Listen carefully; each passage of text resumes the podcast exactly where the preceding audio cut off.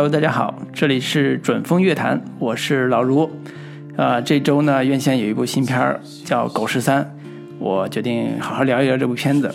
呃，但是今天呢，我首先还得跟大家介绍一位新的我们邀请来的嘉宾，啊、叫老朴。大家好，这个老朴是我一个特别好一朋友，之前是我们都在搜狐做网络项目、网络剧的项目的一个特别资深一制片人。那么今天来聊《狗十三》也有很很好的一个表达，就是他一直想对这个青春片有一个个人的看法。聊之前呢，我还是想问老朴，你为啥取这个名字？有没有什么渊源 其实老朴大家不要误解，是一特别绿色的名字，啊？因为当时我在天津读书，我们宿舍住八个人，是一个监狱式的宿舍，啊，然后呢也是青春伤痛的回忆。没错儿，那个那段回忆咱有机会可以慢慢聊啊。嗯然后我我我的那个年龄在宿舍里是最小的，排行老八。那天津话把老八八就称为朴，所以就叫我老朴。啊天津方言啊对对对，一直延续到现在叫我老朴老朴。我觉得这个挺也挺好，哎，以后干坏事儿就可以就是 自我就是这个心里能踏实点儿啊。对，那好，我们言归正传，今天就聊一聊聊一聊这部刚刚上映不久的二零一八年上映的呃《狗十三》这部片子。但是实际上这部片子在二零一三年就已经拍完了，导演是曹保平，大家都很熟悉，他之前拍过那个《烈日灼心》啊、得了很多奖。呃，再往前之前就是《厘米的猜想》，因为《烈烈日灼心》我们我们聊过，所以对这个导演一点都不陌生。那么编剧呢，也是呃曹保平长期合作的编剧，呃叫焦华静，也是他的学生。呃，《烈日灼心》也是他执笔做的编剧。主演这方面，其实呃有几个演员大家还是挺面熟的啊、张雪迎是新一代的年轻女演员的啊呃新的代表吧，也演过一些偶像剧和一些古装剧。啊、当然这部片子在一三年拍的时候，应该她还是很不知名的一个小小演员。啊、郭晶玲呢是演过一些古装戏啊、算是在这部戏里边，我第一次觉得她的演技到了一个非常高的水准啊，就是这个演员也是比较的简单。啊、这部片子有一个很好的一个呃的话题，就是大家很好奇这个“狗十三”这个名字到底是为什么取这个名字。啊、我相信等会儿我们聊到这个剧故事情节和呃关于这个主题的时候，会给大家解释在最后的部分。那么首先还是简单介绍一下这个故事。啊、这故事其实说起来比较简单，就是在呃西安的一个呃小城呃西安市吧，一个大概零六年左右的那个时间段上，一个十三岁的小女孩啊、叫少女李纨，她是一个初中生，马上要升高中了，嗯、跟爷爷奶奶生活在一起，因为她的爸爸有了一个新的家庭，刚生了一个儿子。在这个家庭里边，她面临着一些成长的困惑和呃家庭的矛盾，尤其是跟这个狗有紧密相关的一个矛盾，就是呃他爸为了安抚她，就给她买了一条狗，他取名叫爱因斯坦，但这狗呢不小心被爷爷弄丢了，啊，他于是就跟家里边产生了巨大的矛盾。呃，与呃，但是呢，他的继母为了满足这个女孩所谓要狗这个需求，就用一只假狗来搪塞她，结果这女孩又被识破了，识破之后就又产生新的波动，所以总体的来讲是一些是两条狗跟一个女孩的故事。如果要简单说的话，那这个故事里边有很重要的一个就是少这个少女在两条狗中看到了大人们大人们的表现和一些所谓的伪善的一面。那这个主题就在这个层面上展开了。呃呃，故事介绍之完之后，我还是想呃跟大家呃一起来听一听这个老朴，你对这个电影有什么评价？打个分呗。啊、我这个电影的话，我想打七点五分啊。嗯七点七点五分。呃，这部电影，我看这部电影的时候，其实联想到另外一个片子叫《单车少年》。看《单车少年》的时候，我这个打分是八点五，我是参照他这个打分啊。但是少年是欧洲的呃，对，达内兄弟拍的啊，也是呃现实主义题材的片子拍了很多啊，嗯包括他的手法也是被很多这个各个国家的导演所呃学习吧啊。嗯然后这个片子为什么扣了一分呢？就是零点五在于呃它的缺点啊，待会儿会提到音乐部分啊、声效部分啊，我觉得做的特别制作上还对，特别嗯粗糙啊，扣零点五。还有零点五就是我觉得他的拍摄方式让我不是特别的满意啊，拍摄的手法不是特别满意，然后这扣零点五，啊，七点五，然后也有鼓励成分在，因为这种题材的片子确实太少见了。嗯，OK 啊，啊，那你推荐有有哦，推荐人群呢？对，推荐人群，我特别想推荐给所有中国人去看这部片子，所有中国人。对，如果要分一二三排个序的话，首先推荐那些。嗯，有准备生孩子的，或者已经刚开始，对对对，嗯，或者孩子还小的那些父母，啊。第二个人群就是，呃，初中生，初中生吧，啊，初中生、高中生，呃，他们可能在面临伤痛的时候啊，他们要是经历过伤痛的话，他们可以回忆一下过往啊，他们该怎么处理以后要遇到的问题啊。怎么去思索以前发生的问题啊？嗯，第三个人群那就是嗯，所谓精英群体吧，对中国社会有看法的这些观众群体啊。好，好，我给这部片子打七分儿啊。其实呃，曹保平导演的作品一以贯之，都有一种很强的现实感。呃，不管从烈日灼心的警匪的对抗，还是从呃那个知乎者也那个黑色幽默式的小小边陲小人物的这种命运的纠葛，呃，甚至早期的光荣的愤怒，都有很强的现实感。这部片子依然是有非常强烈的现实主义风格的啊电影，呃，这是我个人非常喜欢的特质。呃，当然这部片子的主题又集中在啊比较少见的男性导演拍少女的这个设定上，呃，而且以少女成长为核心来讲。他怎么看待这个成人世界？这种有点批判式的视角，其实啊呃这几年是非常少见啊，所以我看的也是耳目一新。尤其是呃有一个主题叫“每一场成长都是凶杀案”这个概念啊，我觉得从电影里边对女孩成长的这种蜕变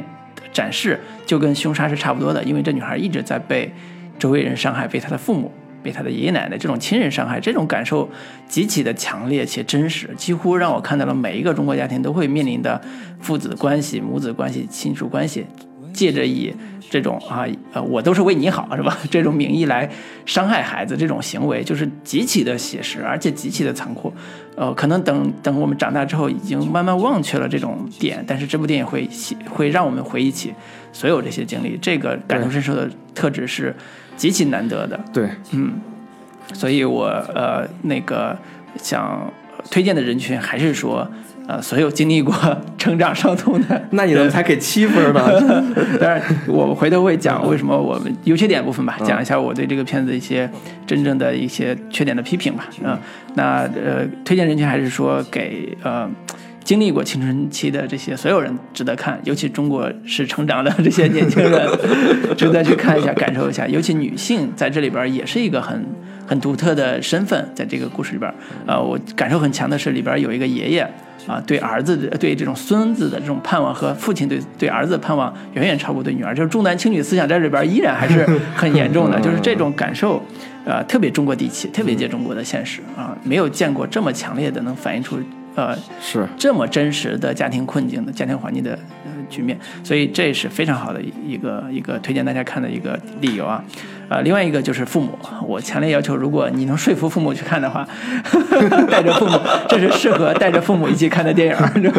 对，父母在这里边应该，即便多年之后他父母已经年迈了，也能感受到说当年的教育方式是不是有问题，对吧？有没有一些可探讨、可成长的空间，对吧？我觉得这是。和父母一起成长的一个一个过程，一个一个契机。我希望是带着父母看，不仅看呃什么呃那个药神，嗯，也可以看狗十三这个电影。这是我推荐的人群。对，那简单评价完之后，呃，我们接下来进入这个优缺点分析这个环节。因为老朴呢，其实之前做制作的时间也比较长。所以对制作要求比较高啊，当然啊，当然优优点部分也可以多聊聊。就是我们想说啊，这样一部在一三年已经拍成的一部啊，应该算小成本电影了，独立有点独立电影那概念了，小成本的文艺片。啊，在现在这个市场上，经过五年之后，在现在这个市场上还能引起大家讨论，还能引起大家关注，尤其是现在票房大概两千万左右吧，也算是不错的一个成绩。我觉得一定也是有它的道理，而且嗯，一定是有赶上了某一个契机。对，只有在这个年头，这个片子才能到达两千万，啊肯定上映得有几天时间，三天，三天时间都能到达两千万，只有在这个年头才行啊，以前绝对达不到的。对市场还是不一样的。对对对对所以我们在优缺点分析的时候会呃着重探讨一些关于这个剧的特质，还有它的优点优优劣点部分。那首先还是从优点开始呗。啊、我觉得优点之一刚才也提到了，就是这是一部非常锋利的现实主义作品。呃，它的锋利感来自于这个少女在成长过程中的一个命题，就是伪善的主题。她看到通过狗这个事件，她看到了呃父父母成父母对待她的一个伪善的这个呃状态。这种伪善状态从故事的第一第一课开始就出现了，就是呃她要报考一个英语的，而且报考一个兴趣班儿。啊，他父母他爸就在这儿非常强迫式的在呃英语的课代表啊、在英语的叫什么班主任面前吧，就是说你必须得报英语班，因为对你考学有有有好处。但是他更愿意学物理，因为他是有一个所谓的喜欢物理的心，呃，研喜欢研究什么平行宇宙啊，喜欢看时间简史的一个理科生的女孩。那么在父女俩产生剧烈冲突之后，走在学校校园里边的时候，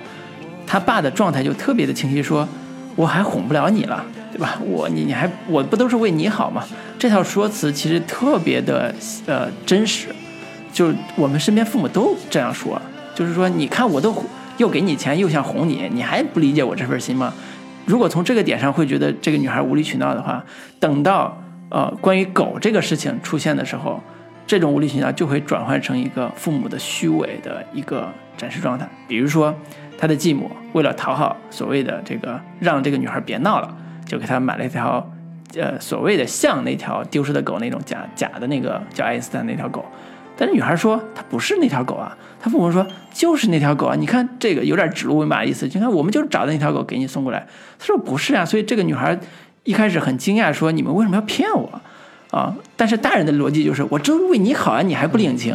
所以这个伪善一开始都是建立在亲情绑架这个基础上的。这是这个女这个题材这个故事特别特别重要且特别好展示的特别好的地方，就是在每个人人成长的过程中，都会遇到那种打着为你好的名义，然后用一些假话、用一些骗话来让你去顺从的那种那种关系。嗯，就是你必须顺从他们指令给你的爱，你才能成为他们的听话的孩子，听成为他们的乖宝宝。对，我觉得这个很呃就很像现在成人世界里的他们的一种呃思维逻辑，嗯。一种手段啊，尤其是针对女性的、这个呃包包括针对女儿。嗯。也包括也是有针女儿的对恋人人啊，嗯对对，我也女儿女儿，但是 我肯定不用这种方式的 就是其实就是哄她，对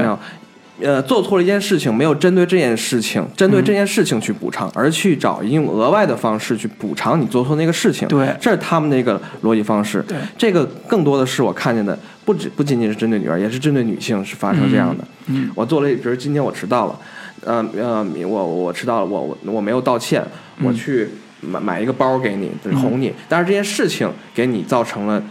阴影或者伤害啊我没不不没在这个事儿上讨论对我没去解决针对这件事情的问题，嗯。我就找另外一个事儿去填补你，嗯。暂时麻醉你，但是这个伤害是有的。对，这这个是这一贯的这个这些长辈呃爸爸对的操作方式，对啊，所以这里边，呃，这个故事主题上有个特别清晰且直接的反应，就是这个少女在这个成人世界里边，这个成人世界其实重要的是指的是这个家庭，嗯，怎么在这个家庭中被伤害，在这个成人世界里边被驯化，对。成为一个对。丧失，有点丧失自我，有点丧失这个呃女性这这个特质的一个，对，它其实就是个性被泯灭嘛，对，个性被扼杀，嗯。导致个性服从一个群体，嗯，对，所以这个就是一个丧失个性的一个世界，这就是中国现在的一个现状。嗯啊，嗯，对，所以呃，曹保平导演喜欢拍，他自己说，嗯。他说我喜欢拍灰色电影，嗯。就是所谓灰色，就是这个主题没有那么明亮，嗯。然后人物呢成长也会有一些所谓黑暗的灰暗的地方。对。这个女孩，这个故事里边女孩的成长其实就在这个环境里边，而且很非常血淋淋的是，所有伤害她的人几乎都是她的亲人。对，这个是我觉得特别有批判感、特别有现实感的一个主题，写的也挺不错的。对对对对。嗯嗯。那么第二部分其实还有啊、剧本的地方，其实我觉得也写的不错的。不知道那个老朴你有什么？对我我先说一点吧，就是我觉得他开篇的这个呃开篇是非常精彩的，一直到片名出现之前啊，嗯嗯他呃叙事效率很很高，嗯然后他的这个人物塑造，简单的一两场戏，几句台词，几个反应，就明确的把这个人物鲜明的形象给你刻画出来了，嗯传达的信息之精准，是非常非常难得的啊！嗯我很少看到国产片在就片名出现这个段落里，或者开篇的这个段落里，会非常高效的塑造起人物。比如说，咱们看，嗯、前嗯一场戏啊，第一个第第一个明确事件的戏就是，呃，父亲被抓到这个办公室里，嗯被抓到办公室里，然后，呃，因为女儿想改兴趣小组嘛，她想从那个英语小组。英语小组改成物理小组，对。她，因为她喜欢那个对。物理，嗯。那父那个父亲呢，其实就是在看老师那个眼色啊。嗯。那个老师就说，如果你改到呃英语小组是有可能保送的。对啊，保送高中啊，对，保送高中的。嗯。父亲刚开始说让他改，完母、那个那个女儿其实是一种很很失望，或者是有有点抗拒的，对抗拒的，还嗯。哭了那种那那种感觉啊。但是父亲一听老师说这句话，一听要保能保送保送，马上那个就把他推开，然后自己写的那对单很粗暴上填上，对对。对。这个时候就表现出这个这个其实这个大人是父亲是很功利的啊，嗯很实用主义的。你一听能保送，马上那个什么了，而且能看出来他其实是要面子那种人。我被叫进办公室，我就必须要把这事儿办成对啊，不管你我说不动你，我亲自去弄。对啊，后边就追出去，然后哎觉得女儿生气了，我用钱。啊，就安抚嘛，安抚就是说给点钱就行对了，啊，而且你看那那个细节，一下从钱包里拿出来三四百块钱，啊你一看就是一个，一看就是一富人形象嘛。这个要是一普通老百姓，不可能一下能掏那么多钱去哄孩子的嗯啊！一下这个父亲形象就建立出来了。嗯，对，然后我是特别典型的那个父亲的那个，对，嗯，而且很简单，就这就这几个动作。对对对对，然后到第第二场戏就是那个父亲的孩子出生了啊他，的所以跟另外一个家庭新生的一个儿子，对对对，跟他后妈那个儿子对对出生在摇篮里，然后一群人，包括他爷爷奶奶，嗯，都这个聊这个孩子起名问题啊。。对，然后爷爷说：“哎呀，这个当初那女娃就是他那个李纨，李纨李纨出生的时候就随便起名名字随便起的。然后这个这儿子这个我们得好好起，叫昭昭吧。嗯嗯然后那个那个父亲就答应了嘛，而且这是父亲请求的这个爷爷，爷爷去请的名字，一开始权力关系就能看出来。对父权社会就个标准的，就是儿子就孙子的名字一定要有一个长辈，对对对对对这个爷爷来亲自来对对对赐啊，当然我，我对这个他爷爷这个台词有一点点的微词或者是挑刺儿吧，就觉得还是有点直白了，直接说啊那个李纨那个台词就是那个随便起的，啊。这一下子就挺挺直白的。我觉得可以留一下白，然后慢慢后面以后慢慢品这个、呃这个男男尊女卑这这种、这种这种这种这种东西啊。嗯然后呃还有他奶奶，嗯嗯，他奶奶呢，他有一句台词是说：“这个我和他爷爷已经老了，嗯然后呢没法去照顾这个孩子了。对，因为这个李纨是生活在爷爷奶奶他们家的，嗯对对对对对，没法照顾这孩子，已经身体不太行了嘛。嗯之后呢，还有跟他说一句，就是呃，因为父亲想让这个新生儿嗯跟女儿生活在一起，嗯啊，培养两个人的关系嘛。嗯那就势必这个新生儿，他的新的儿子啊，他的儿子要带到爷爷奶奶家对，啊。这时候奶奶说了一句：“满月之后再说嗯啊。怎么跟这个李纨说这事儿还没商量好呢？嗯，这个我是可能呃有点儿、呃、解读过多了啊，嗯但是因为我我我的女儿是刚出生的，然后也嗯。经历过这个要照顾满月的问题，啊。然后我就会联想到，其实这个奶奶是自私的啊。嗯，表面上看，奶奶是照顾李纨的情绪，没让他们俩迅速接触，理解可能是这样啊，对，但实际上嗯不是不是实际上是实际上我理解是嗯。这个奶奶不想让他们迅速接触在一起。如果这个新生儿到他到他们家里，嗯。那奶奶和爷爷就势必要照顾这新生儿了，啊。肯定是这样的。啊。他要推这事儿，嗯往后推，他说满月之后再说，也没说一个具体时间。对啊，先请请你你找保姆呗，我们就不带他了。对啊，而且他也感觉出他对后妈的一种微妙的态度在里面。嗯啊啊，这样这样能也能，呃，通过一个台词，我觉得这个台这这这这场戏写的巨好的，嗯就是你会去，他不会明着去写，除了那个那爷爷那个台词啊，说那个就是随便写着玩的啊啊。但是奶奶这个台词，他你会想到其实这个人物背后的那些东西，嗯，我觉得这是这个人物每个人物的那个小心思，在这一场戏里边都能写的非常的入神，对对对对对，而且真实感极强，就是百分百还原那种感觉。你觉得日常生活他就是这样聊天的，就是就是这样的，对对，就是这样说话的，而且每个人的心境怎么去考虑这个事儿的，都能一目了然，都能看出来。对对对，嗯，所以就这两场戏，你能看出群像来。对这几个人到底什么样，就奠定一个调子啊。这个想讲讲家家庭关系的一个事儿。嗯嗯然后我再想补充一下，再想补充一下，就是开场嗯的第一个镜头和第二个镜头。嗯，开场第一个是那女孩在阳台上是吧？开场第一个镜头是女孩对着镜头说话，啊说平行世界什么我的对今天穿绿毛衣了，可能我后悔了。关于平行世界的解释啊，刚呃，第一个第一个镜头是塑造这女孩的嘛，嗯。戴着牙套，嗯，然后还有点青春痘什么，的啊，很青涩的这个，很青涩就是女孩形象，戴着牙套这，对，然后又说平行世界，我一看，哎，这个女孩，这个女孩，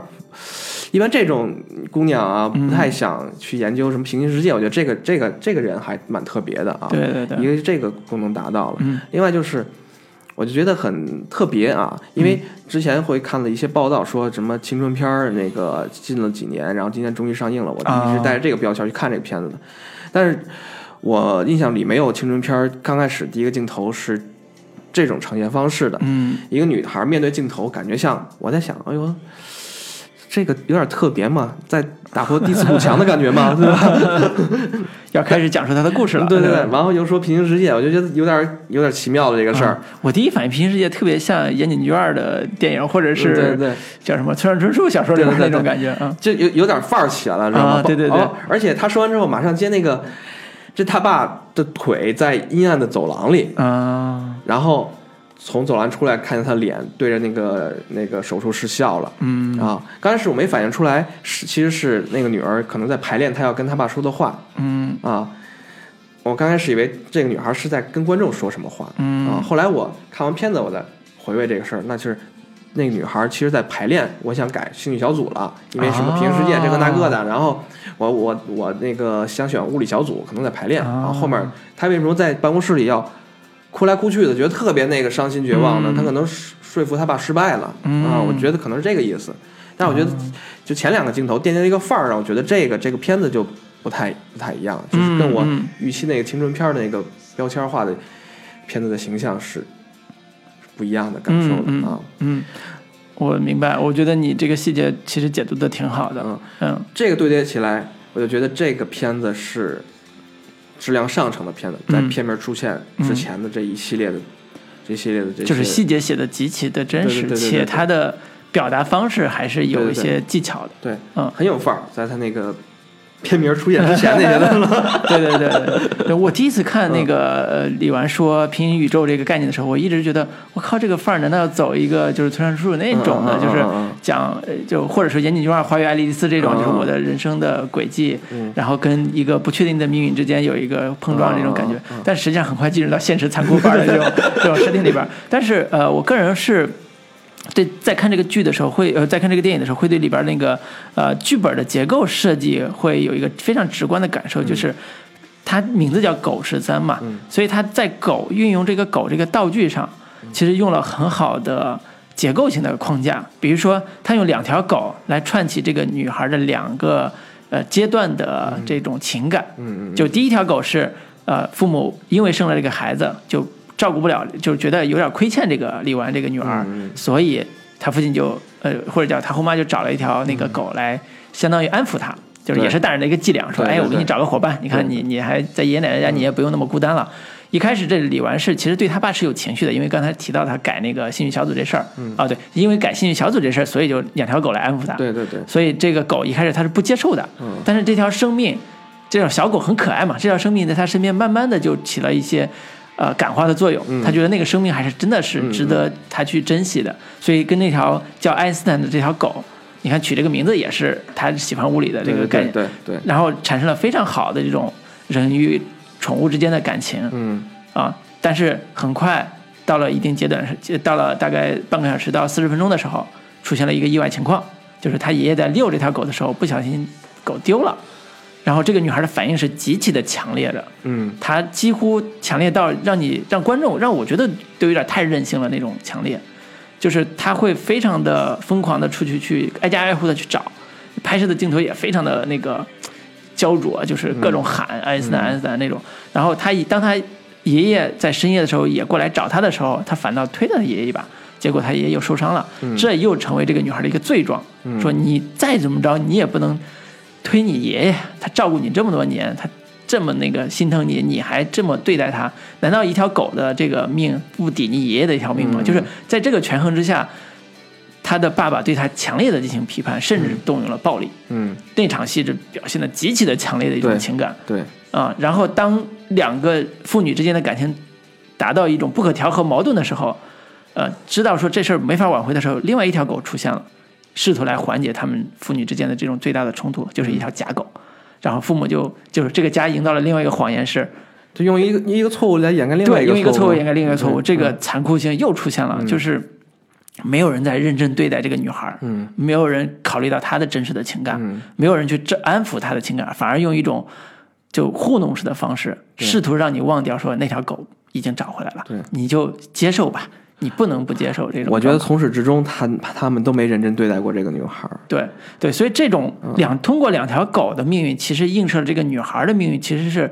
看起来这个家庭还是非常喜欢她。看起来啊，就是我都是为你好，嗯，我都是爷爷奶奶从小照顾你，把你养这么大。然后爷爷呢，你你出去找狗，爷爷还是黑灯瞎火还出去找你。嗯。后来奶奶因为这个事儿，因为你你出去另外一个事儿啊，就是又离家出走了，奶奶又出去找你，就是。这种呃所谓的亲情的关系，在这个里边展示的是非常啊真实的，就是也能看出来说，这个家人对这个女孩其实有非常所谓的爱的这个部分的。嗯，但是这个爱为什么又成为一个伤害呢？为什么又成为这个女孩自己痛苦的一个根源呢？或者是不停的在伤害她，她觉得自己就像那条狗一样，不停的被无名的或者说这个周围的最亲近的人伤害，这个感受是非常复杂的。但是这个点讲清楚了。嗯，把这个复杂的情感，同样是爱，但是爱可以带来伤害，这种这种感情，就是在成长过程中这种伤害讲清楚了。我觉得这个是在剧本结构上完成的非常好的。嗯，我觉得这个是作为导演也好，编剧也好，在最后完成度这个角度来说，已经做的超出了很多同类的这个片子。对对对，嗯，对。所以剧本应该是说这个。这个片子一个亮点，啊，当然，呃，我看到的资料也是说，这个编剧焦华静其实这是他的，相当于是他的毕业作品，大概在零六年左右吧，他毕业作品，本科毕业作品，就相当于作品写这么扎实，那这是是一个，对，这是一个。就是说，相当于是呃呃，电影学院文学系这种编剧的呃本科生毕业的时候，你要交作品嘛？这相当于是他作作品，而且这里边讲的这个女孩的事儿，很多是他的自传，有点半自传这个感感受。所以这个片子当时在一一二年左右拍的时候，啊，他们团队其实又来到了西安，就是这个蒋华静编剧的他们家。我说呢，是吧？然后进到他们家一看，就发现说啊。这个编剧本身自己的所谓的爷爷奶奶当年住的地方，一推门就是他爷爷是个老干部嘛，是吧？然后家里边这个陈设其实有很多是模仿那个环境的，所以其实看这个片子的时候会觉得很多场景都是一比一还原真实世界的那种感受。是一个刚毕业的学生能写出这么扎实剧本，肯定是有亲身经历的，对，才能写出这么丰富的细节，而且特别精准。对，所以写的很细腻，也是因为跟他自身的情感经历有很深的。这个勾连，当然我相信还是有很多戏剧性的呃桥段和夸张的部分，但是不得不说，在这种少女成长这个话题上，那个女编剧她发挥了她的自己的天分和创造力，完成度还是不错的。对对对对，对，然后第三个其实刚才也提到了说，呃，细节部分就是比如说环境的营造啊，包括这个家里边这个陈设啊，甚至说人物身份的塑造啊，有一些细节塑造的还是就是道具层面或者是陈设层面塑造还是不错的。那个对老朴，你有什么可以补充的吗？呃，细节里边其实挺挺多的。那个虽然我觉得这个片子可能经费有限，但是我觉得它在呃很多呃场景的布置，然后包括各种道具的运用，它都是很用心而且很到位的。这钱花的就是到真 到到到到针对边上了啊！对，虽然看着不是说特别费钱的电影，但是钱花的都是很对的啊。对你比如说那个他爸爸开的车啊，嗯他爸开车是一个 SUV 嘛，那个是丰田这个品牌旗下最顶级的 SUV，陆地巡洋舰哎呦，啊，懂车，那是一百多万的车呢，我靠，那个是属于超大型的。啊，就是超大型的 SUV 了、嗯啊，尺寸是巨大型的。他为什么要找这么一个最牛逼的 SUV 来让他爸亲自驾驶？嗯肯定是有这个，呃就是暗指他爸的这个权力意识是的外化出来的。是啊，他首先他不是一个普通爸是一 SUV，个身份啊、是一个商人，对然后喜欢开这种大车是他的个对个性或者叫身份的一个体现对对对啊。然后在这个呃西安这样一个城市里边，对他开这个车也是所谓的他自己的一个呃人设的一个部分。对，你一看就都都合理，都都有道理。对，啊，所以这就是特别好，嗯这特别好。它不是普通糊弄一辆小轿车，嗯或者一个一个紧凑型的一个一个越野车 SUV，嗯让他爸开，嗯对他把他把这个外化的这种这种道具使用到一个呃呃极致吧，就可以说很到位了啊。嗯对，另外，比如说，呃，有一场戏是，呃，这个李纨跟他爸去参加一个饭局，对。然后有一个老板在说大谈孔子啊，什么儒家思想那时候，对，然后就会镜头就会去对准这个人啊，人上穿着戴眼镜儿，戴金链子手表，嗯很斯文看着对对啊对。对。就是属于企业家的儒商的感觉。对对对对对，然后眼镜是奔驰的，一看是土老板啊、但是一看仔细一看，原来是个土老板这个状态。土老板，但是土老板却大大谈这种儒儒家思想啊，嗯什么孔子之道啊，这种传统文化的这这这一套东西，嗯，就就感觉他妈土老板现在都会都这么有文化了，你知道吗？嗯？感觉是好像这个，因为以前的这个中国认认为，以前中国人认为就是有钱才能受到尊尊重嘛嗯、尊敬，现在感觉有钱也受不到尊尊尊敬、嗯。尊重，所以我要把自己的文化装个文化人 装个逼，你知道？对对，所以这个是塑造人物的特别好的细节。对对对。但是我可以接着往下聊另外一个优点，正好聊到这个场景了，接着聊另外一个优点，就是我觉得这个戏在表现成人世界的时候那种讽刺感、对那种荒荒谬感写的特别好。对呃，刚才说从李纨的角度来看城市世界，但是实际上在城市世界展示的时候，包括刚才说的那场戏，一个谈着所谓孔子的东西的人，然后去批判一个孩子，问那个李李纨说：“你喜欢看什么书啊？平常？”对他说：“我喜欢看《平行世界》然后那个戴着奔驰眼镜的这个嗯所谓的土老板就开始大谈说。那个，你看这个都没，西方科学都没有，你说女娃才看这种书，对，就娃才看这种书。说孔子在几千年都已经告诉我们，逝者如斯夫，不舍昼夜，讲的也是时间呀，对对对对对吧？就是你说这个风马牛不相及的事情，他都能扯上，他就展为了展示自己所谓的国学渊源啊，自己有文化这种梗，就把成人世界那种虚伪那一面，在这个饭桌上能展示的很他他。饭桌的有几场戏都写的特别好，对，然后都写的特别真实，你一看就知道，这就是真实发生在你身边的所谓成人世界那些，哎，要吹牛逼、大谈特谈，要装一装、啊，要互相拍拍马屁，嗯哎，嗯，就那那种东西，他都真实的去呃给他刻画出来了，嗯是非常非常到位的。嗯。然后那个包括他都是有有层次的，嗯。他不是直接来就就拍马屁，直接就开哎始装逼，哎他是那个那个那那戏都写的是是有层次、层层递进的，到到那一步。嗯。啊，都是那样的。嗯。包括那个两场饭局的戏啊，三场还是两场，都是非常有功能性的，因为、嗯。呃，比如说第一场，他爸那天要带李纨去天文台，嗯，可是那天要先带李纨去参加饭局，然后时间快到了，是李纨赶着走，嗯。然后呢，他爸就就说你要先跟我一块儿陪陪着这个领导哎王老板，对。就没去管李纨李纨这个以前答应李纨要干的这个事儿、嗯。啊。然后呢，还有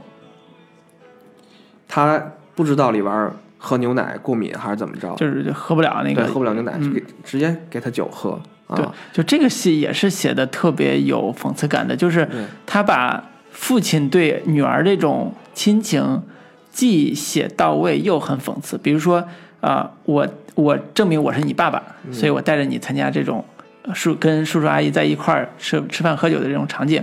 然后看我多关心女儿，对吧？我我还是带着女儿来跟大家那个什么应酬什么的。同时，他当他理完说我喝不了牛奶的时候，他爸就直接说：“那你得敬叔叔阿姨啊，你得有礼貌啊，你作为我的孩子，你得有礼貌啊。那你喝酒吧。” 就是这个，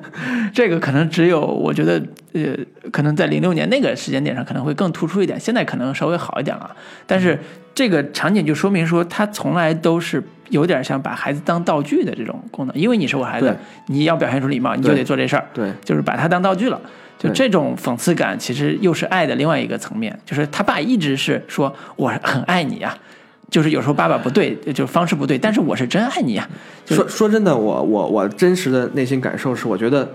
这个全片当中没有一个人是真的爱李纨的，嗯，他们所谓的爱都是自私的，对，都是自私的爱，都是自以为自己这个是爱，但是那个、嗯。这个爱的概念不是真正的爱的概念，嗯。就包括你刚才说那个，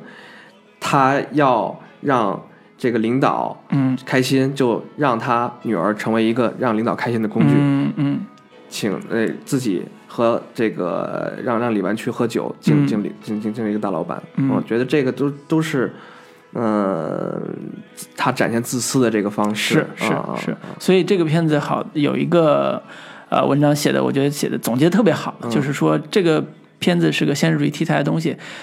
它有一面是刀子，一面是镜子的这种效果。嗯。所谓刀子就是它很锋利，它让你看到了现实中那种不堪的一面，城市世界伪善的那一面。嗯。它是镜子，也让说通过李纨这个人物，嗯。你看到了自己，你看自己成长的那一面。对。所以这个剧本他写得好，或者这故事他最后完成度这么高，做得好，也是说他的他的呃，既能看到自己，又能看到对社会的反应和批判，对对对就这是特别好的一面啊。对，那我们聊完好的，要不要这个聊一些缺点，对，那个嗯我们可以暂停休息一下，放首歌，然后聊一下缺点部分。嗯、好，好，那稍等，我们就回来。嗯。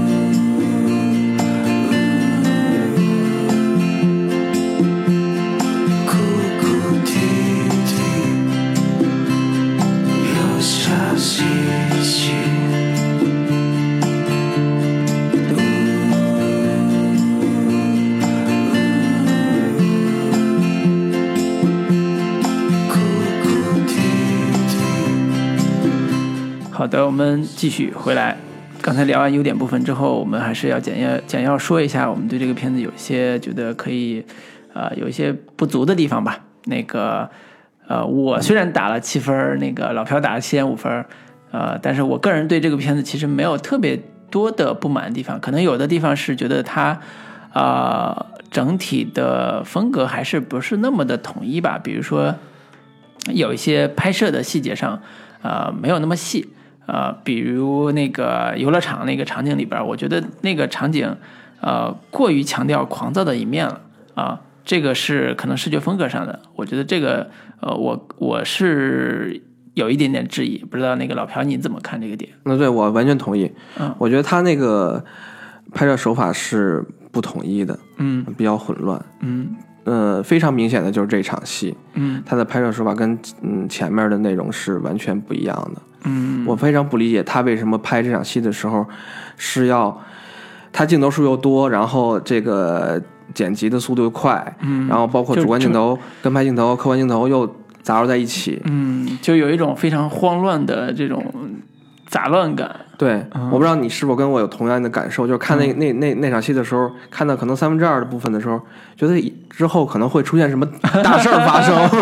一个悬念点，你知道吗？就是那种镜头晃晃晃感，会觉得马上就要出产出出大事儿了。对对对，要么就是摔成骨折，要么就是要出现暴力事件了。对对对，嗯，嗯。但是并没有。对对，那是一个重要事件要发生了，似的？但是其实是啥都没有啊。我觉得那块儿的处理，我我我我倒觉得就是那块儿要表现青春的狂躁，它需要吗？这部片子它不太需要表现青春的狂躁那、那一面，嗯，没有服务于任何东西，嗯。啊。那那个那个处理，我觉得是我有我有意义的啊啊，我觉得这块儿的处理跟他后面有一场戏，就是在课堂里进了一只蝙蝠啊，然后好多同学欢呼雀跃，然后也是类似的手法，有主观的，有跟拍的，然后镜头晃来晃去，哦特别混乱，哦感觉很炫，嗯。镜头分切也很快。嗯。我觉得这个是导演看待这种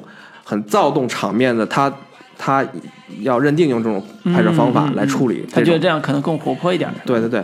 但是我是觉得，嗯，没没没必要。嗯，画蛇添足了。对，画蛇添足你没必要选选那个，我这个反正我觉得有点类型拍的类型类型片儿的拍法，啊就制造悬念，要有什么事儿发生的嗯是那种、嗯那种方式，我明白你意思。对对所以就感觉不太协调啊。对对啊，这个是从整个曹保平自己导演的这个呃风格上来讲，有一种端倪可以看到，就是他喜欢说我拍现实主义，但是我拍的类型化强一点。嗯但实实际上，这部《狗十三》是一个标准的现实主义片子，它没几乎没有类型嫁接的可能性，我觉得。嗯，对对对，就没有什么所谓悬疑技巧或者是概念技这种类型化的这种可能性，对对对对所以它就是一个讲述情感故事的一个叙事叙事电影。对所以用这种炫的镜头，其实特别花，特别突兀，对我觉得特别突兀，跟整个故事基调就差的有点有点远。对嗯，对，所以这是很直观的一种感受。包括那个那个滑旱冰那场戏，嗯那个李纨最后看到。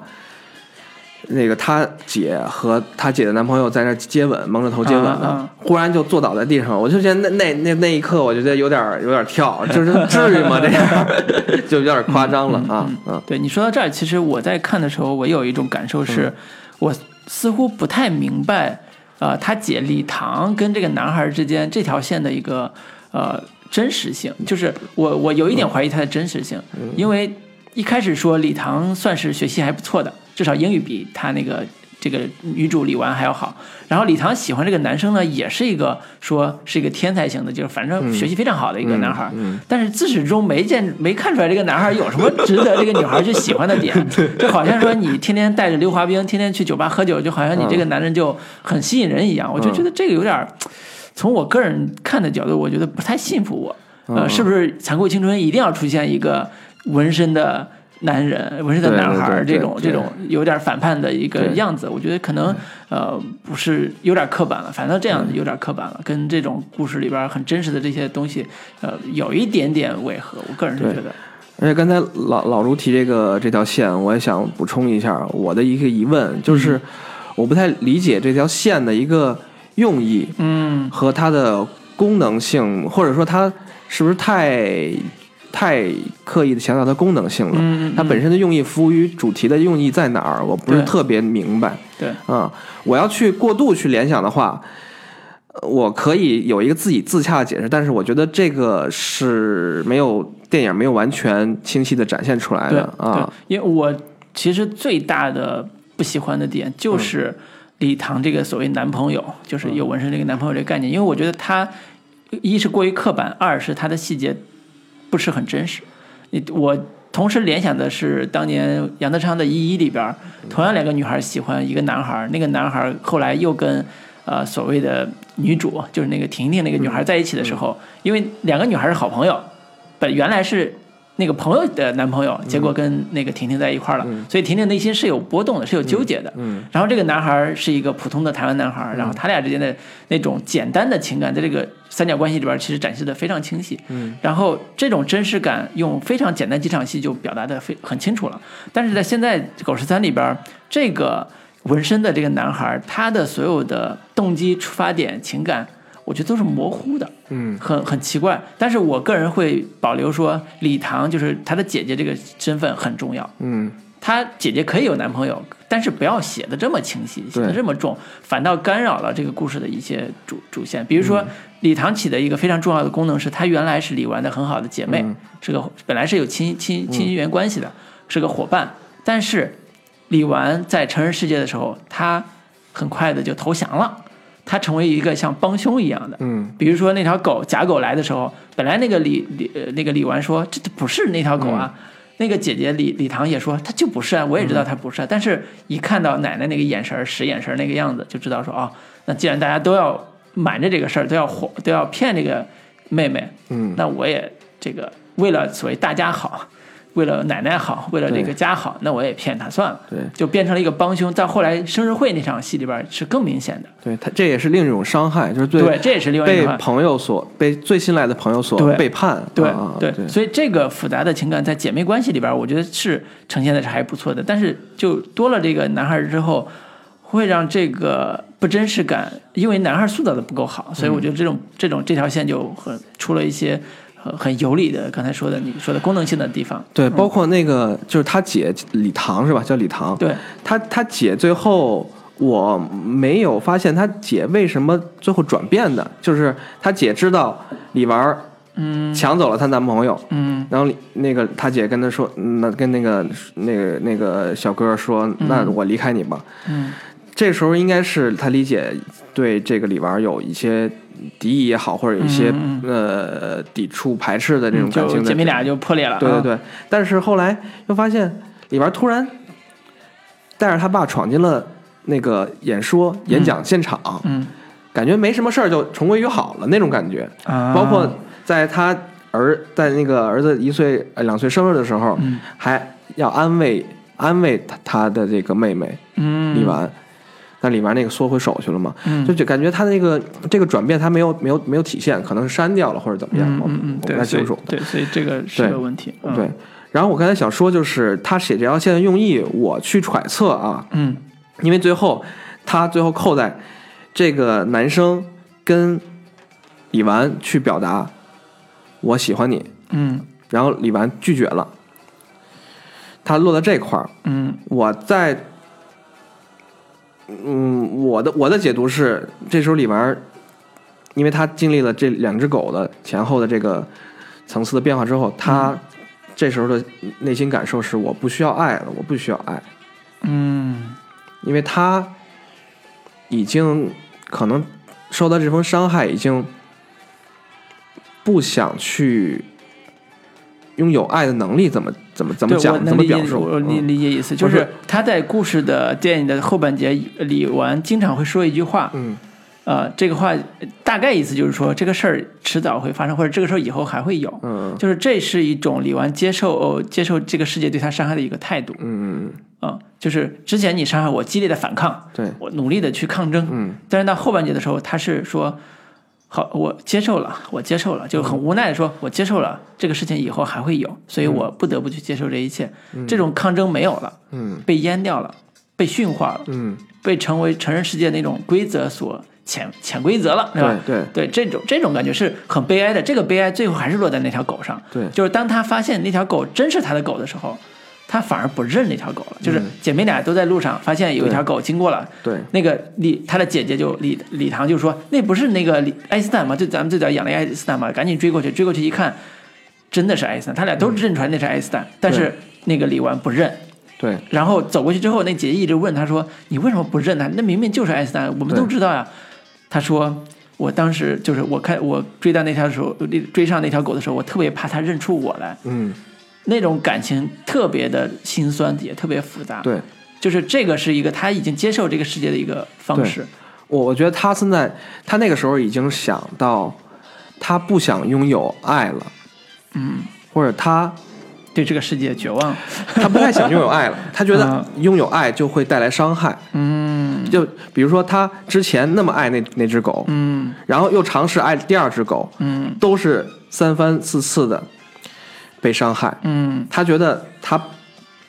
不愿意再拥有爱、嗯爱这个能力，包括他主动想要告知他爸，哎，自己考了九十五分，想要嗯得到他爸的爱啊。完，他爸果然就是付出行动，想你带我我要带你去哪儿，天文台啊、去哪儿。但是之后的结果往往是他让他失望的。嗯，我觉得他对爱的这种，爱的能力也自我阉割了。对对对对，是这意思，对对对。嗯所以当那个男孩提出来我要爱你的时候，他就拒绝了，嗯我不要这个爱了，我没有不想再感受爱或者拒绝排斥爱，我是这么理解的啊。我觉得你这样理解的话，我能理解这个最后那个。对，但是我觉得他没有体现的特别的明确啊啊，这是会引发歧义的嗯啊对，嗯好好，我觉得这个点其实解释清楚了。嗯，是行，那缺点部分还有补充吗？缺点部分，呃，除了拍摄手法方面不统一方面，还有一个制作上面一个巨大的一个问题，我觉得它的音乐和声效非常差，非常非常差，你知道吗？那具体举几几个例子吧，嗯嗯。啊，呃。呃，音乐部分啊，嗯那音乐音乐音乐部分，音乐部分，那个爷爷不是带着狗去菜市场买鱼，啊，买鱼啊，买鱼那场，那那那场音乐，我靠，简直是拍的感觉像惊悚诡异片儿似的那种，特别惊悚诡异的音乐，特别不符合。我知道那场想表现一点那种气氛，但是那个音乐太强了，嗯能量太强了。嗯有些地方的音乐能量又太弱了。嗯，呃，就是他经常会配一些莫名其妙的音乐来渲染渲染一种气氛，包括刚才说那个呃滑冰场那个，那个对对对对对，我觉得这也是他想再嫁接一下类型片的这些方式去去去营营造一点嗯这种感觉，嗯让人觉得我操要。因为看那场时候，嗯看丢狗那场，我说我又我又担心又要发生什么大事儿了，嗯配合那音乐，你知道吗？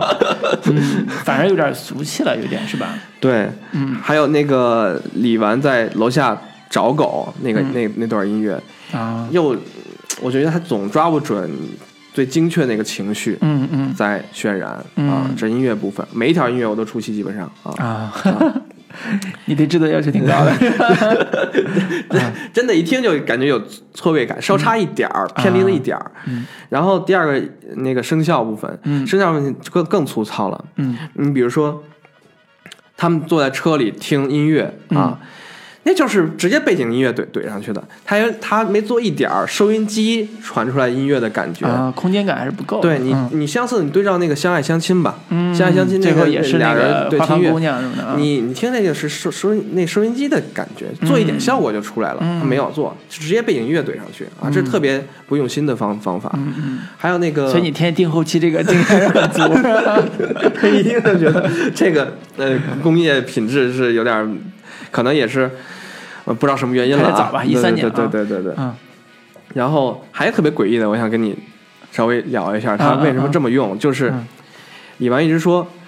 楼上有一个楼上有鸟叫，啊，对吧有鸟叫对对对，一个很诡异的一个场景。对，有很诡异的场景，然后嗯在老在自己屋里边听见一声奇怪的鸟对对叫，，嗯，嗯，观众也听见了那个鸟叫，对啊，然后他，但是他姐说，他妈的鸟怎么会晚上在叫呢？对，啊，对哪，有鸟猫头鹰啊？然后嗯后来有一场，就看见那个从楼上拽了一个精神病送在送在那个救护车里了，嗯然后精神病带着一个三道杠儿嘛，穿着小学服，在模仿鸟叫，嗯 也很诡异。但是那那鸟叫是，首先它是很诡异的一种鸟叫，我觉得人类是没法发出这种声音的。对这是一个现现实主义的片子，嗯别不会做的那么超现实了吧？嗯嗯啊，这是第一点，我就有点有点那时候就跳出来一点啊。嗯第二就是它那个鸟叫，很明显，我这也可以拍着胸脯说，告诉大家，那就是用的 DOTA 里的一个音效。大家不知道玩过没玩过 DOTA？那那个英雄去买一个道具，嗯那个就是一只鸟，那个鸟可以作为一个运输工具，可以运输那些装备，嗯来回穿梭那个基地和英雄啊运输一一个运输工具。嗯点那只鸟的时候，就会有一个音效，那个音效，妈一声，那个音效就是那个神经病发的那个音效。一模一样。一模一样，我一听嗯太明显了，我觉得这个、这个就是太那个太不用心了这个呃太不用心了，对、嗯对所以玩过 DOTA 听到这个声音就很崩溃，是吧这是什么鬼？对，关键是这不是人能发出的声音，嗯啊，我觉得他我不太理解，而且这个情节也比较怪，嗯，有点有点。对他有一点是呃，有时候文艺片里边经常会出现的所谓怪人的这个设定，就是我们身边都会有一些奇怪的人，然后我我倒觉得这个是能扣到主题的，嗯。他是一个精神病，呃，嗯或者是他是人们眼中的一个精神病，嗯。就像那个你李纨嗯。是一个群体当中觉得他是有。啊异他类的异类的一个人嗯啊，嗯无非那个人就是穿一个小学服装，戴一三道杠，在说在模仿鸟叫啊就就把 抓进那个精神病病那个 那个那个车里了。嗯我觉得李纨看到他的时候，他他他心里会有这种感受。我操嗯，原来是这么对待异类的嗯啊，嗯，是这样的。我觉得这个这个这个对应关系还是能找到根据的，对，能服务主题。只是说啊这个鸟叫实在是对对违和感太对对是是这样的。包括嗯你看那个有很多那个里边戴耳机的那个声音，摘了耳机，摘了耳机，然后戴着耳机，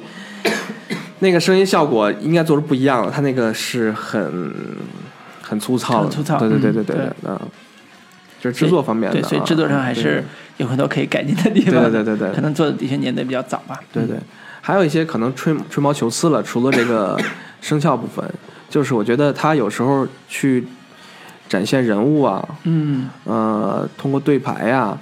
呃，或者展现主题啊，通过一些嗯画面，都比较直白，呃嗯，比较白啊嗯。他如果再能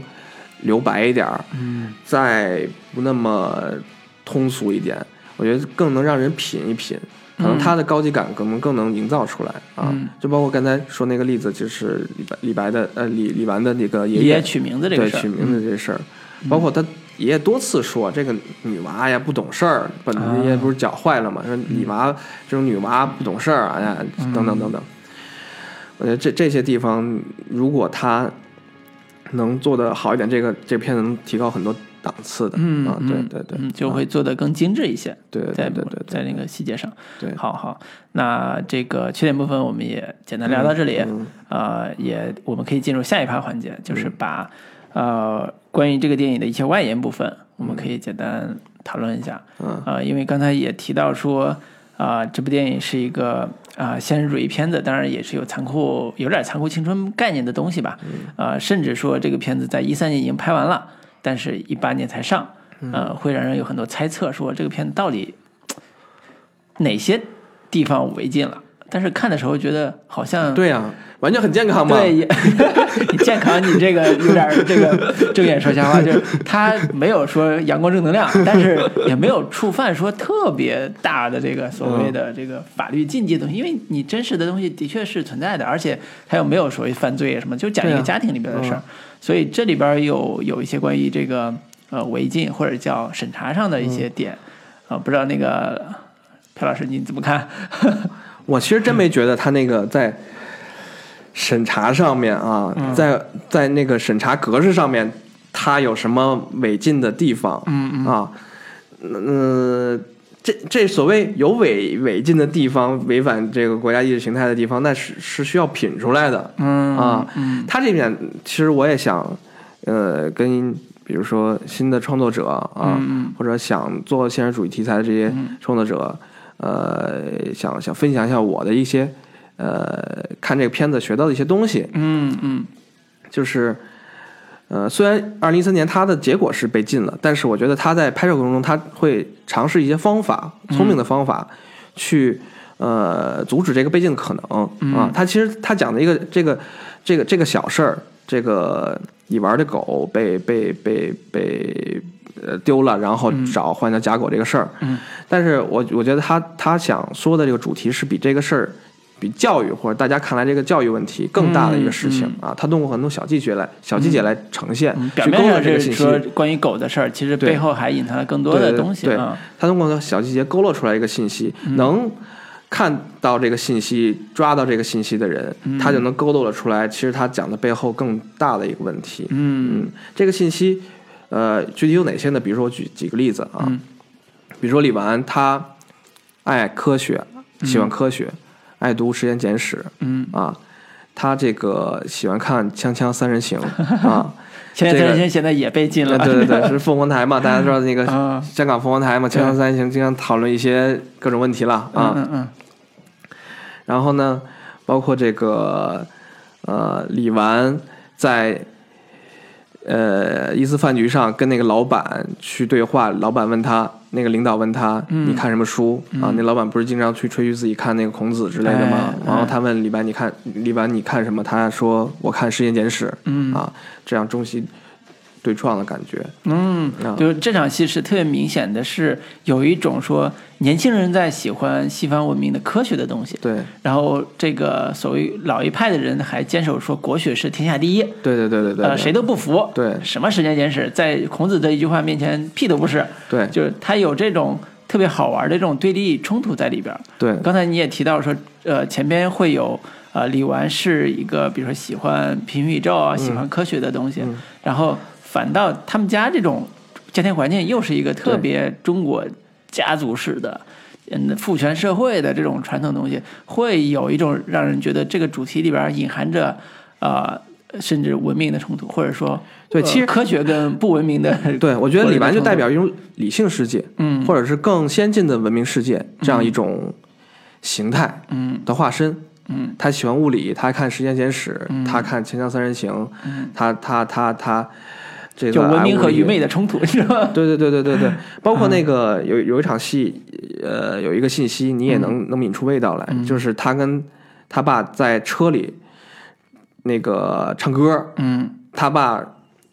唱了一首文革歌曲，啊。你能抿出这个味道了啊？啊，就是文革时期特别流行的那种对他，某某某某就是好来就是好就是好对就是好，就是这种很粗暴的这种他他他系话语系统，他嗯。假借一个一场那个听歌，然后他爸哎哼起歌来，哼突然哼到一个以前的那个歌曲，嗯这个嗯这个理由，嗯传递出来这个文文革的这个信息在里面，嗯。这这里面，就是你你能能能抓到这个信息勾连起来，是的，嗯。包括这个呃有几次场景能看出来，有几个场景能看出来背景，就是在李纨他爷爷奶奶家旁边有一条小道嘛，嗯。小道，然后小道的最后面那个背景嗯，需要那块儿，嗯。是写着天主堂，就天主教堂。那个啊场景特别的明显，对对对对，嗯，就能看出来说他们家居住在一个天主天主教堂的地方，然后呃，李唐他的姐姐李唐身上也挂了一个天主教的那个十字架，对对对。那个就是他明显在暗示着什么，但是他没有交代清楚，对说到底在暗示什么。对。所以从你刚才讲的，我自己的感受是，啊、年轻一代人身上赋予了西方文明的特征，关于宗教的一些点，关于科学的一些点对，都是西方文明带来的一个新的精神的呃力量。对。然后传统一代人，他的爸爸对。突然开心的时候唱歌，竟然唱的是文革时期的那种歌颂歌曲，而且是一种非常粗暴的那种歌颂歌曲。嗯。啊、带着红色政权和社会权某一种权威性的东西，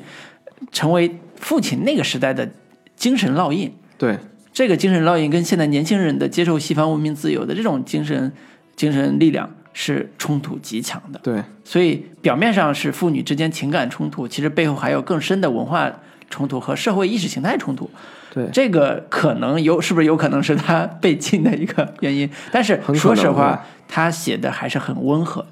很温和。这个对这个点是符合他那个这个故事符合道理的，不是很突兀的加深加在这儿不是硬来的对，不是硬嗯来的，所以让你看见就是。都是都是在剧情里合适的那些点，嗯，嗯。当然这些信息你抽取出来之后，你你是能感受到他想说那个更大的那个那个问题对对对，就是我觉得驯驯化异己，嗯。排除异己，嗯。啊，这这个这个东西其实是是中国自自自古以来这样，你要是有个性就要被打压，这样一个、嗯这样一个东西在里面。对，啊所以我我说到这儿就觉得这个主题有一点是把两代人的代际冲突又在隐含的层面上扩大成为一种保守的和现代文明的冲突对啊。而这这个冲突其实是即使到现在，我们也看到还是混存还是存在在我们现在社会里边。对，嗯而且有一点非常有代表性的，而且很鲜明的一个。呃，国人的一个特点就是把道德和理性是混为一谈的。嗯。就刚才你提到那个他爸、他爷爷、奶奶奶说：“你居然为了一条狗不心疼我们，嗯啊，这典型的道德绑架呀！对啊对，这这这我的命跟狗的命比，对对对然那个对对对对，这个这是很很长。现在你在网上经常看见这种道德绑架的信息，就是嗯。理性和情感吧，或者是道德吧，就混混为一谈。这个这是两码事儿啊，对对这是很有很有代表性的东西对。所以这里边有很多可挖掘的这种冲突点，冲突点嗯在里边儿。嗯，我我在看这个呃《狗十三》的时候，我看完之后，我有一个想法，就是、呃、反思吧，就是呃，关于女孩儿的成长这个主题，嗯其实这两年还真不少。呃，年代戏里边有一个，就是前前年在呃福斯特影展获得最佳影片，叫《黑处有什么》，它是讲的年代的八十年代左右吧，九十年代初那个一个少女，她的成长过程中遇到一个呃困困惑，就是一个命案，然后这个她如何去看待这个命案给她的生命带来的一些变化，然后更直接的是去年的嘉年华也是在金马奖获得最佳导演的文文彦，拍的那部有社会主题、社会呃事件改编的一部呃少女成长电影。呃，当然那部电影里边更主题更像一个对社会事件的一个反思和批判。它是说，作为一个女孩儿，呃，十几岁的女孩儿的一个呃呃，知道呃一个重大的社会事件的一个知情者，你要不要做出一个决定，说你呃帮助不不会不做一个沉默者，你做一个知情者去帮助另外两个同样受伤害的女孩的命运，改变她们的命运，把这个情况公之于众啊。所以这个呃嘉年华其实更多的强调是呃社会压力，在这种呃所谓的沉默的大多数的语境之下，你要不要勇敢站起来去帮助一个呃跟你可能没有利益相关的一个人？然后承担起社会责任，改变这个所谓还不怎么不那么不那么好的社会，成为一个真正有责任感的人。虽然你也是个底层，但是你是可以不用成为那个沉默大多数的。他有一种既带着女性成长的这种批判，同样也带着社会话题在这上面。相比较而言，《狗十三》可能更纯更纯粹，他只把事情发生在他的家庭里面。但是我们发现好玩的地方是，它越这个格局越小，反倒呈现出来的力量，在某种程度上不亚于那个嘉年华，甚至更强。对因为它太真实了。嗯，太刺太锋利了，就是每个家庭的那种痛苦，在成长中痛苦，他竟然写的就经常会让人拍案说，这不就是我们家 在某个场景里边我遇到那个情节吗？这个情境吗？就就这种感同身受的这种像镜子一样的这种映照感带来的刺激，可能跟嘉年华是不相上下的，甚至说是更强的，在在共鸣感这个层面上。对，嗯，所以我觉得这个是一个特别好的一个呃方向，就是同样的现实主义题材的一个主题，同样的女性成长的一个话题，嗯在现代的这个时时间点上有不同的样式，更多的作品在展开，在揭开。都在关注女性啊，对，在关注女性，对，这这也是适合这个 目前的趋 Me Too 运动这个点。但是说实话，是做的还是不错不错的。他没有所谓的消费女性这个嗯东西，就是他说我猎奇的消费女性，他还是在真切的关注这个群体的成长。甚至说我作为男性，我在看这个故事的时候，我也能。在《狗十三》里边的那个成长是有感同身受的，因为男性成长也面临这个问题啊。对不要以为只有女女孩会面临这个问题，男性一样也遇到成成长期被阉割这种所谓的这种成长的困境啊、你必须得顺从，必须得听话，对吧？你必须得遵照某一种指令，你才能得到更大的利益，对。吧？这种被阉割状态，其实每一个呃成长期的孩子都会遇到，对。对，所以这种普遍性，其实在《狗十三》里边其实还是说的挺清楚的，对，嗯，就如果说我们把青春片儿把它定定义在一个年龄段儿来讲的话，嗯。在一特定年龄段儿来讲的话，那呃那个像你刚才提到的呃，嘉年华，嘉年华、嗯。狗十三，那可能那就归类在青春片好了。嗯，那我希望像这种青春青春片应该越来越多。嗯，至少它真正的反映现实的困境，对对对对，对有有很大的启发，对对对，嗯，对，所以这也是说我提到咱们看完《狗十三》要聊这个时候，我首先就想到嘉年华这种很独特的东西，但有风格又不太一样，这种参差多样的这种现实主义题材啊、我相信现在这个市场也是收获，也是有观众的。对，有很应该有很大市场。对，从目前票房来看，大家也会给他一些比较好的评价。目前豆瓣评分好像是八点四分吧，哦算是比较高，高都比咱俩都高，你知道，比咱俩给的分儿都高。对，所以也是说，大家对于这种真正的严肃作品是认的。有需求还是对因为大家看那些那个类型片儿啊，已经看腻了，要不就看极致的，嗯，像那个现现在最最最新上映那个《海王》，可能这特效啊、奇观更极致。嗯，嗯你要没有那么极致，还是老一套，那可能看的太多。那我关照一下现实，关照关照一下我的生活，嗯看的更有代入感一些这种现实主义题材的片子，那可能是是我的一个需求嗯啊。嗯嗯，对，所以啊、呃我相信这个有更多的机会的话，这一类的小众的所谓的文艺片，可能会像《狗十三》一样重放天日。虽然当年可能会被禁掉，对啊、可能会因为某种原因就大家没人看，但是《狗十三》证明了说五年之后还会有人关注这种片子，还会有观众愿意看，啊、所以是一个挺好的方向啊、对大家可以喜欢做这种片子可以坚持一下。狗十三也这个证明了一个金句啊，什么叫什么广电禁品必属精品。好吧，好吧，反正这也是呃。那个曹保平导演在自己创作片子的一个小小困境，就是嗯总是觉得他的片子老是遇到一些审查的。刚才提到审查的问题，比如说《烈日灼心》被删了一段啊、原来是同性的那个激情的激吻那段戏被删掉了。哦，真的写着同性的是吗？当然有有有有很清晰的，哦有可能这个有当然个人趣味在里边啊。哦然后包括那个呃李米的猜想啊，因为也是因为他的主人公有一个是绑匪嘛，就是他那个说明李米的那个男朋友，其实他的真实身份哦，有绑匪的一个设定，所以中间情节有删掉的部分，所以会我看的时候会觉得情节情节有点连不上。嗯，然后追凶者也。刚才提到的黑色幽默的部分也是有很多血腥暴力的镜头在里边儿，就审查上都会遇到一些麻烦。啊、当然这是导演个人风格的一个东西，他在这方面平衡，目前来讲还是做的不错的啊、在审查和这个这个自己的表达和类型这之间的平衡性啊，除了这个《狗十三》可能这个不知道什么原因，就是阴差阳错五年之后才上映，大部分片子还都是呃很很准时就跟大家见面了啊、所以也是呃在曹保平导演的这个审查技巧上有一些可以学习的经验。对嗯，好像呃，经常出现这种事儿。其实嗯那那个狗十三，二零一三年的时候是拿到龙标的，嗯，拿到龙标的。后来出现很多这种事儿，拿到龙标，但是就没有上映。对对对哦，包括那个是《天注定》是吧？贾樟柯那《天注定》哦也拿到龙标的，就兄弟拿龙标了吗？拿龙标了吗拿不了吧？他他呃拿龙标了，哦拿龙标了。对，那时候他开那个记者会嘛，然后嗯接受采访，嗯是肯定的是拿到龙标，肯定能能能上映。啊，结果拿了龙标也上不了。对对哦，是这样的。对，嗯，所以这个也是呃一个呃审查的问题吧，但我们可以不用多聊这个啊，这个跟咱也聊不动，你知道说实话。所以只是希望说，还是呃，如果关注这类片子的，我们还是会，本来我们也比较喜欢这种。题材嘛，所以以后有机会的话，也会跟大家多多推荐啊、如果有合适的话，对对对。嗯，呃，今天也是特别开心，请来这个